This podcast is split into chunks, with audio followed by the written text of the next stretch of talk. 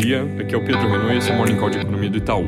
Para fechar essa semana tensa no fronte das contas públicas, mais um comentário hoje longo sobre os episódios que aconteceram recentemente, com foco na alteração do parecer sobre a PEC dos precatórios, que já foi aprovada em comissão especial ontem mesmo e agora segue para voto no plenário da Câmara, provavelmente algo que vai acontecer no início da semana que vem. As mudanças que foram feitas confirmam a opção por mudar o teto em vez de romper o teto, trocando o indexador desse limite sobre os gastos do IPCA de junho de cada ano anterior para o IPCA de dezembro, ou seja, no caso específico de 2022, trocando o fator de correção de 8,35%, que foi o IPCA acumulado em 12 meses até junho, para algo na faixa dos 8,7%, que é a nossa projeção para dezembro, agora com risco de que ela acabe sendo um pouco maior por causa de toda a pressão que essa história está tendo sobre o câmbio. A mudança vai valer também de forma retroativa, ou seja, o teto vai ser recalculado seguindo essa regra desde quando ele foi criado em 2016. Para quem me ouviu ontem, isso aqui seria a segunda opção que eu mencionei, mas na verdade com uma diferença que é, vai liberar mais espaço do que os 33 bilhões que eu tinha comentado ontem,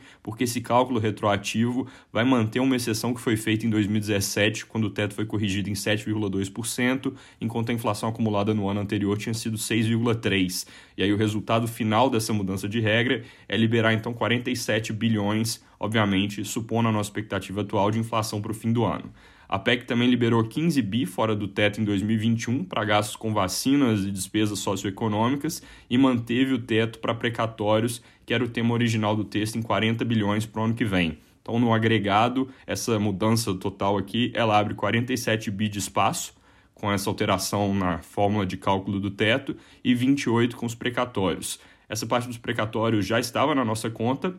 47, que equivale a meio por cento do PIB, que é a novidade. Portanto, estimativa de déficit primário para o ano que vem muda automaticamente de 0,7% para 1,2% do PIB. Acontece que a proposta ela é ruim para a credibilidade do regime fiscal, porque, como eu já mencionei, ela gera um problema de sinalização que é mais nocivo até do que os 50 bilhões em si. O teto é algo que existe para forçar a contenção do gasto público e ele está sendo revisado exatamente no momento em que ficou apertado demais. A reação de mercado demonstra bem esse ponto e essa mudança está tendo efeito sobre o câmbio e pode acabar tendo efeitos também sobre inflação, juros e crescimento, que podem vir a afetar ainda mais os resultados fiscais, porque só para dar um exemplo, cada um ponto a mais de Selic agora custa entre 35 e 40 bilhões a mais de gasto com juros no ano que vem e cerca de 70 para os anos seguintes. Cada um ponto a mais de Selic também significa ritmo de crescimento do PIB e cerca de 1% menor, e aí por causa disso uns 15 a 20 bilhões a menos de arrecadação. Então a revisão automática de déficit de 0,7 para 1,2,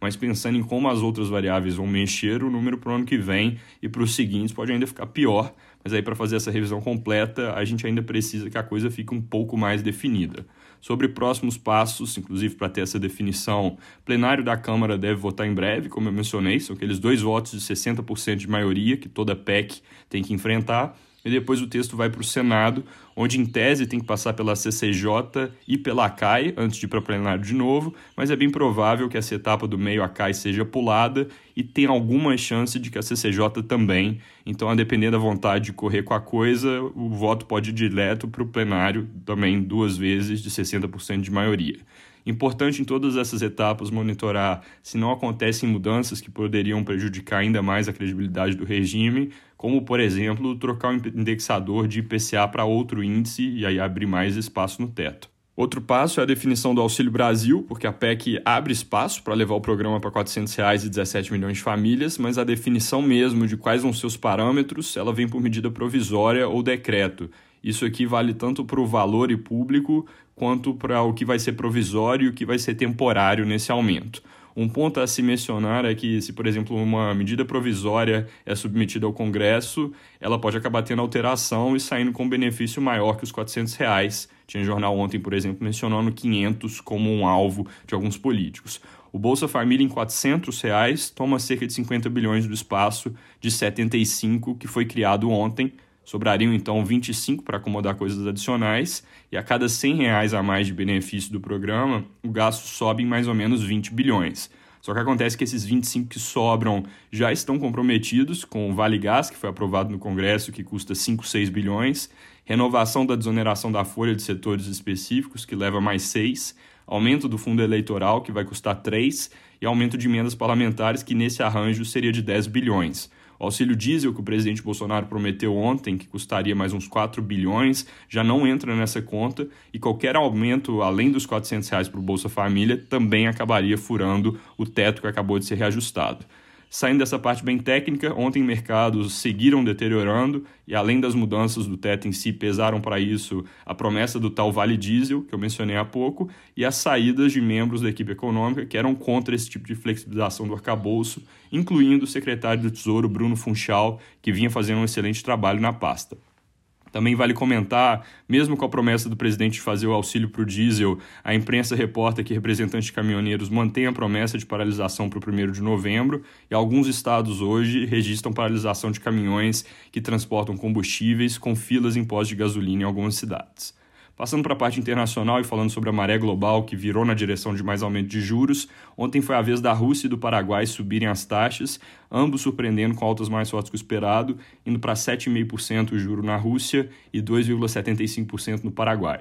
Na China, Evergrande nas manchetes de novo, mas agora com uma surpresa positiva, que foi o pagamento de última hora para evitar o calote de uma dívida que estava para vencer sábado, comprando pelo menos mais uma semana de fôlego ali para a empresa. Transmissões locais de Covid, de novo em sete províncias, é, subindo de ontem para hoje, que eram quatro províncias. Contagem que eles fazem de close contacts, que é ali o número de pessoas que tiveram expostas a quem pegou o vírus, aponta para novas altas à frente. Bom monitorar porque os níveis são baixos, mas as reações do governo são bem fortes. Na Europa saíram as prévias dos PMIs de outubro, vieram com quedas causadas aqui na indústria por causa de gargalos e provavelmente alguma perda de impulso passado o grosso da normalização em serviços, recuando para os menores níveis desse ano, mas ainda em território positivo, mostrando mais uma perda de ímpeto da recuperação do que uma mudança mesmo de curso. Para terminar falando de Estados Unidos, hoje sai o PMI Market da indústria, importante monitorar, e tem discurso do presidente Powell do Banco Central com notícias ali,